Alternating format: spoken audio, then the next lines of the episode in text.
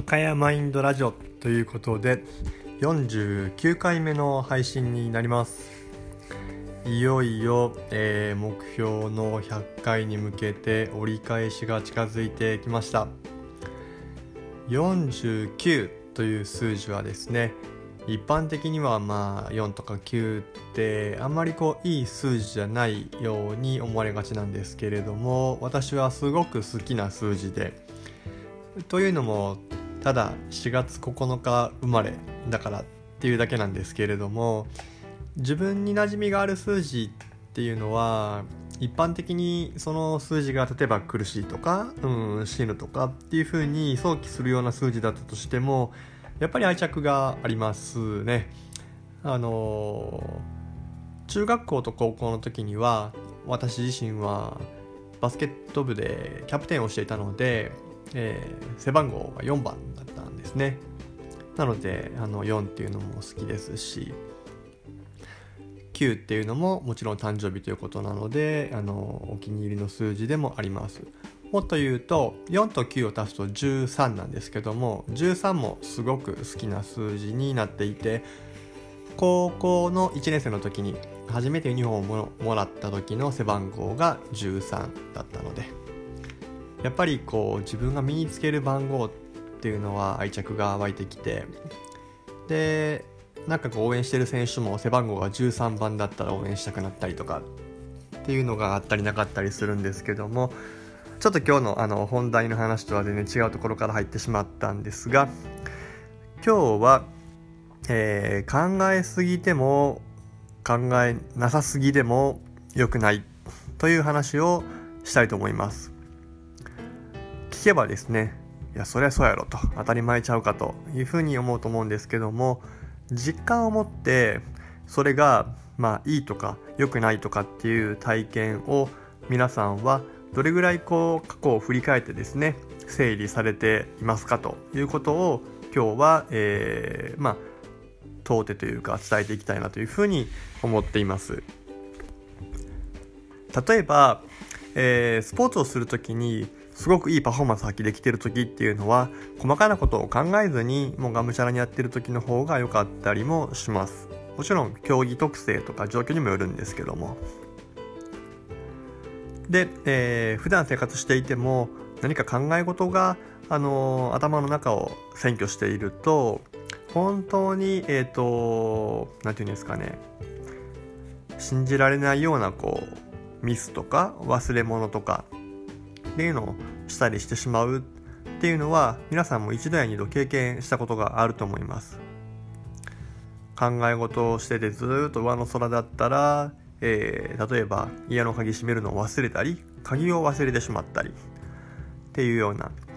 まあ、もっともっとこう頭いっぱいだったら、えー、運転する時に、えー、まあ、見誤ってあのこすってしまったりとかっていうのもあると思います。実際にえーまあ、五感というのが一旦体に入ってきて脳が認識して、えー、運動機能筋肉関節っていうのが動いていくんですけれども脳の中がいろんなもので頭奪われているとその反応が鈍くなったりとかあるいはその感度がですね悪くなっていて情報がうまく入ってこなかったりあのするみたいで実際に目の前にある景色というのは同じでも頭の中のまああえて言うと混乱具合というかによって随分と変わってきます。でそれを顕在的にですね、えー、すごく痛感した出来事が私があの理学療法の学校に行っている時に、えー、卒業試験ですね。卒業試験えー、っとあ間違えました。あの国家試験ですね。国家試験の自己採点をして、えー、あの学校で自己採点したんですけども確実にもう受かっているというのが、えーまあ、分かってそこから自転車で家に帰る時にですねこんなに空って青かったっけ？っていうふうにあの思ったんですね。その時の自転車に乗ってる光景を今でも覚えてるんですけども空の青さは変わらないはずだったんですけども学校に行く時っていうのは、えー、試験受かってるかなどうかなとか不安だったりとかあるいは夜間部だったのでそれまで4年間アルバイトをしながらその国家試験に合格することを、えー、第一の目的に日々を過ごしてきてそれが、えー、自己採点で確実に受かったっていうところでいろいろなこう胸のつっかえが取れたりとか頭で考えていたこと不安っていうのが全部取れたんだと思うんです。で帰っていく時に空が鮮やかな青色でこれが、えー、先ほどお伝えしたように景色自体は変わらなくても自分の頭の中の、えー、思考というのがどれぐらいまあいい意味で空っぽになっているかというのがありのままの目の前に映っている景色が、えー、しっかり、えー、目に映って認識できるかどうかっていうのの違いになるんだなというのをその時初めて実感しました。そこから大人になり何も考えないことっていうのはなかなか難しくて常に何かを考えながらやっているとどうしても、えー、ありのままの目の前の景色っていうのを見ることが少なくなってきてただこの23年は自分自身に向き合うことが増え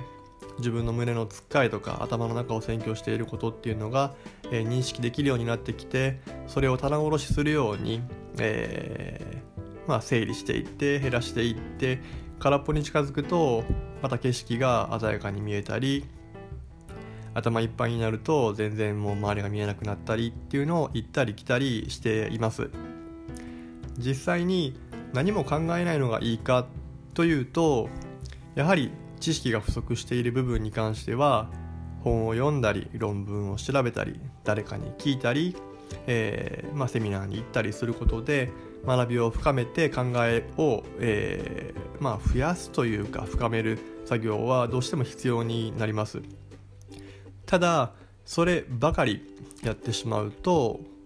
目の前の景色というのをありのまま見えていないっていうことをそれこそ理解しているので、まあ、体感しているという方がいいですかね。なのでそういった頭でっかちになってしまった時にはまた整理して空っぽにしてっていう作業を行ったり来たりしています。先日もある人にいろんなことを相談した時にですねバランスが大事というふうに表現していただいたんですけども、えー、中庸という言葉があります、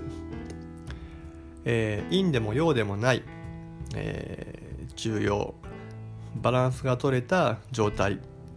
ていうのを目指していく上で自分が今どれぐらい頭でっかちになっているのかあるいは無意識的にぼーっとしてしまっているのか意識的にぼーっとすること自体は、まあ、それこそ瞑想や国威法じゃないですけどもいいと思うんですけどもただ何も考えていないだけっていうのは、えー、特にまあ私自身も仕事の中で考えていかないといけないことっていうのは無限にあるので考えるという作業から逃げているだけかなというふうに思います。なのでこの考えるということと考えないっていうことのちょうど、えー、中間中央ぐらいあるいは振られてもですね、えー、常に戻ってこれるような状態っていうのを目指していきながら、えー、これから歩み進めていけたらいいかなというのを、まあ、次回の念も込めてこういった形で音声に残しておこうというふうに思って今日はお伝えしております。ぜひですね、えー、自分の頭の中一旦空っぽにしてみてどんな感じかあるいはいつも空っぽの方は時々こう詰め込んでみたりしていきながらそういう時に自分が、えー、どういうふうにこう変化していくのかっていうのを記しておくとまた気づくことがあるかなというふうに思いますので是非ですね、えー、自分の体あるいは脳思考も含めて、えー、検証しながら日々送っていい自分の状態っていうのをアップデートし続けてい、えー、けたらいいかなというふうに感じています。私自身最近体調すごく良くて、えー、体調がいい時には心に少しゆとりがあるので、えー、まあ空っぽに近い状態になっていると知的探求心がまたこう湧いてきて新たにこう本を読むペースが多くなってきたりっていうののこう行ったり来たりなので体調をしっかり整えながら是非皆さんも、えー、中庸具合を、えー、目指していただけると、えー、いいのかなというふうに感じております。今日はですね考えすぎるわけでも考えなさすぎるわけでもなく、中庸を、目指していく意義っていうのをお伝えしました。こういった観点でいろいろ検証していくと気づくことが本当にたくさんあるのでまた、えー、明日以降ですねこういった形でもお伝えしていければというふうに思っております。このポッドキャストではスポーツトレーナーとして必要な知識情報だけではなく私自身が日々自分に向き合う上で気づいたこと、えー、行住座がという日々修行していくという言葉をどういうふうに体現しているかということについて、えー、お伝えしております。是非またお気軽に、えー、耳をですね傾けていただければいいかなというふうに思います。それでは本日も最後までお聴きいただきありがとうございます。ではまた失礼します。